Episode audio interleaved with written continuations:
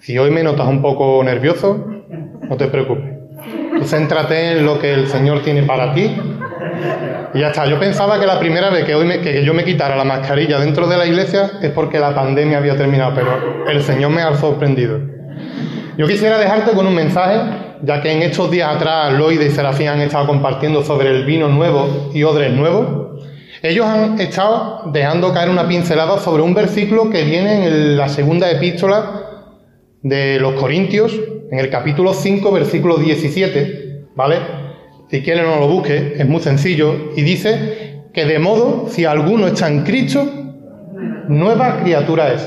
Dice que las cosas viejas pasaron, He aquí, todas son esas nuevas. Y yo quisiera hablarte sobre el corazón. De estos días atrás el Señor me bombardeaba con dos cosas, una con el corazón y otra es con una palabra, y es con la palabra comodidad. Y tú dirás, comodidad, sí, es que tal como el Señor te dice, como yo te di, tú tienes que dar. No entren en esa comodidad, porque en estos tiempos de pandemia, en lo que hemos estado viviendo, muchos, y a la verdad lo hemos visto aquí dentro de nuestra iglesia, se han enfriado. Y ahora estaba meditando, y ahora lo estaban diciendo los pastores, de esas personas que están solas. Esas personas que están solas que orar mucho por ellos, pero ellos tienen un privilegio, y es de poder buscar a solas a Dios.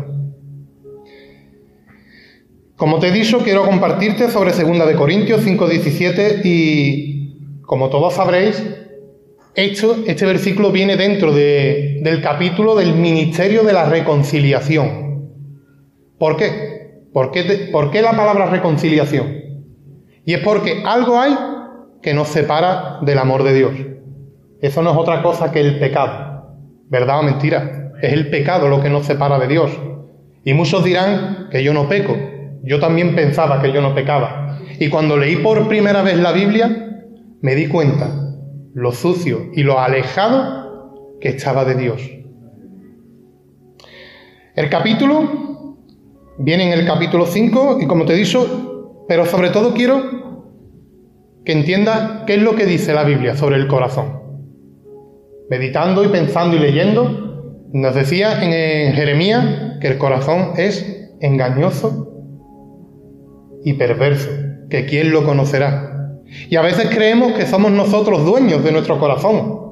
Y el dueño de nuestro corazón no es ni quien lo rompe, ni quien lo seduce, sino quien lo restaura. Y ese solamente es Dios. Amén. Y sobre todo porque sobre toda cosa guardada, ¿qué nos dice el Señor? Que guardemos nuestro corazón. Porque nuestro corazón ha sido creado para adorar y glorificar a Dios. Yo he dividido este versículo en cuatro partes y a cada parte le he puesto un nombre, ¿vale? La primera es de modo que si alguno está en Cristo y yo lo he titulado una nueva relación. Debemos de dejar todo aquello que nos distorsiona entre Dios y nosotros para empezar una nueva relación. Yo no sé ustedes, pero yo cuando empecé mi relación con Rosa, yo vivía, totalmente enamorado. Y a cada día lo disfrutaba y lo vivía como si fuera el último. Y es así como debemos de empezar esta relación con Dios. Dice Romanos 6:23 que la paga del pecado es la muerte. Y eso es lo que verdaderamente se merece el hombre. Porque el hombre piensa que siempre, ya no solo que lleve la razón, sino siempre cree que lleva un camino recto. Y Proverbios 16:9 nos dice que el corazón del hombre piensa su camino pero que es Él quien endereza nuestros pasos. Y sobre todo porque debemos de despojarnos. Venimos viciados, venimos sucios. Y la palabra en Efesios nos dice que en cuanto a la pasada manera de vivir, despojados del viejo hombre.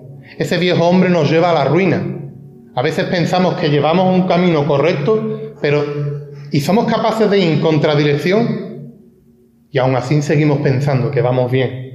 Y es el Señor el que nos tiene que enderezar. Es el Señor el que tiene que ir otra vez en nuestro socorro. Despojados del viejo hombre que está viciado conforme a los deseos engañosos y renovados en el espíritu de vuestra mente y vestidos del nuevo hombre creado según Dios en la justicia y en la santidad de la verdad. Y es que por ello no debemos de servir al mundo. Nuestro corazón está tan saturado y está tan lleno de las cosas del mundo que yo quisiera hacerlo hoy una comparativa.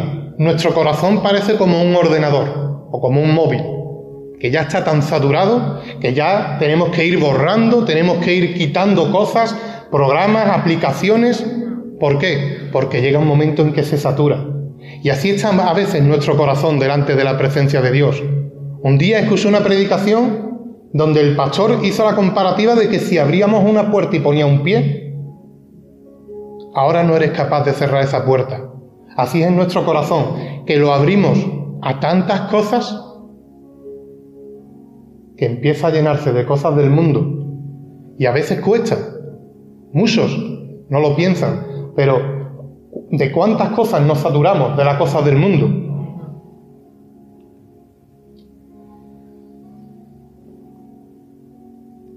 Y lo curioso es que Dios se humilló hasta lo sumo para restaurar nuestra relación con Él. Eso es lo bueno. Tenemos siempre esa carta debajo de la manga en la cual queremos vivir ciertas cosas pero el Señor te está diciendo en el día de hoy, deja esa carta y entrega tu corazón por completo a mí, no a mí, sino a Jesús. La segunda parte es nueva criatura es.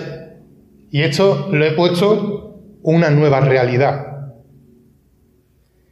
Y es que ser una nueva criatura no es solo y exclusivamente sino nacer de nuevo. Y muchos hemos leído la Biblia cuando Nicodemo Preguntaba si tenía que volver a nacer de nuevo del mismo vientre de su madre. Y Jesucristo le decía que no. ¿Verdad? Pero lo curioso es que de pequeño, cuando vamos creciendo, vivimos en una inocencia que no nos damos cuenta de lo que el mundo trae y lleva. Cuando vamos creciendo, tenemos que sacarnos, como todo el mundo, nuestro DNI.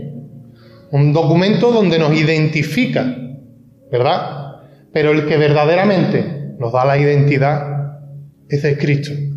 Es el único que nos ve con buenos ojos. De hecho dice que somos la niña de sus ojos.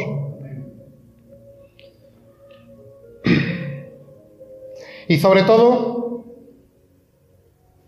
la Biblia también nos habla de que Él es el alfarero y de que nosotros somos el barro. Pero ese barro no puede darse forma a sí mismo, sino que tiene que ser el buen alfarero el que meta sus manos y empiece a moldear y a dar forma. ¿O creéis que el barro mismo puede darse forma por sí mismo? No puede. Tiene que ser él el que meta sus manos. Y lo bueno es que no nos va a gustar. No nos va a gustar. Porque estamos tan viciados que tiene que sacar tantas y tantas cosas que cuesta. Nos cuesta desprendernos, nos cuesta quitarnos cosas a las cuales estamos tan arraigadas. Como te he dicho, leyendo la Biblia llegué a la conclusión la primera vez, se me vino una palabra a la mente y era la idolatría, algo que a mí me ha perseguido desde pequeño. Pero es que es así. Nos cuesta tanto despojarnos nos cuesta tanto entregar en nuestro corazón, sin embargo a las cosas del mundo estamos abiertos a todo. Nos da igual.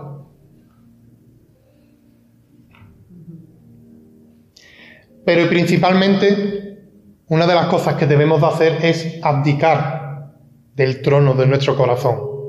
No nos pertenece. Es Él el creador y es Él el que lo va a restaurar. Es Él el que le da forma y le da vida. No seamos personas en las cuales un día estemos aquí pensando que Cristo vive y otro día estemos pensando que para nada sirve. Si Cristo vive en ti, vive una vida conforme a lo que Cristo te está dando.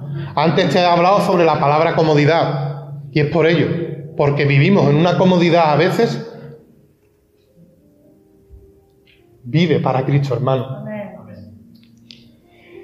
Una nueva vida es las cosas viejas pasaron. ¿Vale? Y como te estaba comentando, formatear es reducir un disco duro a la configuración inicial. O sea, al estado de fábrica, dejando la unidad totalmente limpia para instalar en ella cualquier cosa. ¿Cuántas veces no hemos tenido que reiniciar un ordenador? Y ahora mi pregunta es, ¿cuántas veces quieres resetear o formatear tu corazón? ¿Hasta cuánto? Lo que es evidente, que para dejar entrar hay que dejar salir. Porque Dios, sin nosotros, sigue siendo Dios. Pero ¿qué somos nosotros sin Dios? No somos nada. Él sigue siendo Dios. Él es sublime, Él es todopoderoso. Pero sobre todo, Él es misericordioso. Hoy se me venía a la mente que quién era yo para ponerme aquí delante. Y Él me volvía a recordar, ¿quién eres tú? Soy yo, el que te utilizo. Tú no, soy yo. Y he hecho tantas cosas contigo y seguiré haciendo que tú debes de dar. No te conformes con lo que te doy te lo guardes. Si de gracia has recibido, de gracia da. No te lo escondas, no te lo guardes. Y sobre todo, porque a veces creemos y seguimos siendo esclavos de nuestros pecados. Y es que lo que Dios ha limpiado ya, no podemos volver a ensuciar. A veces somos como esos submarinistas que se tiran al mar empiezan a fondear y hasta que no llegan hasta lo más profundo, y hablo del pecado, no para. Deja ya atrás esa vida pasada. Dios te ha dado una nueva oportunidad. Dios ha soplado aliento de vida en tu corazón y en tu vida. Deja el hombre viciado y ser una nueva criatura. Porque el hombre no tiene más remedio que volver al primer amor. ese primer amor, esa vez que por primera vez conociste a Dios, es ahí donde tienes que volver. Y sobre todo, dice que todas son esas nuevas. Y esta es una nueva perspectiva. Dios te va a llevar allí donde tú nunca has pensado que vas a estar. Porque Dios no te va a sacar desde lo más profundo para dejarte ahí en las miserias. Dios te da una nueva perspectiva, Dios te da nuevos retos, nuevos propósitos para tu vida. Dios tiene cosas grandes y ocultas que no conocemos ni siquiera. Hoy se me venía a la mente tres, tres, utensilios, bueno, por llamarlo de alguna manera, y era una lechuga, una piedra y una rana. Y ahora cada uno quería hacer lo contrario, quería hacer lo que tenía enfrente. Como veréis, es imposible, ¿verdad? La rana seguirá siendo rana, porque la rana pertenece al reino animal. La piedra seguirá siendo piedra, porque pertenece al reino mineral.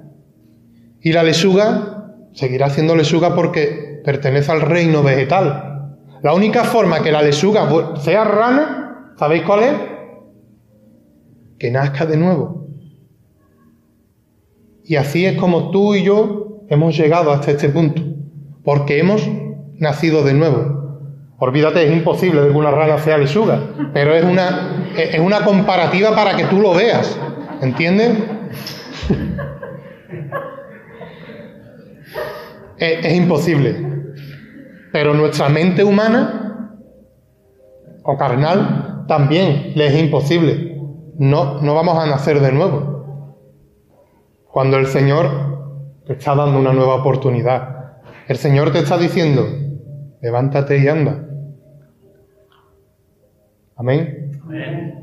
Así que una nueva relación, una nueva realidad, una nueva vida y sobre todo una nueva perspectiva. Eso es lo que ha hecho Dios con nosotros. Dios ha pagado un precio muy alto, no para que, para que ahora estemos dormidos, ni mucho menos.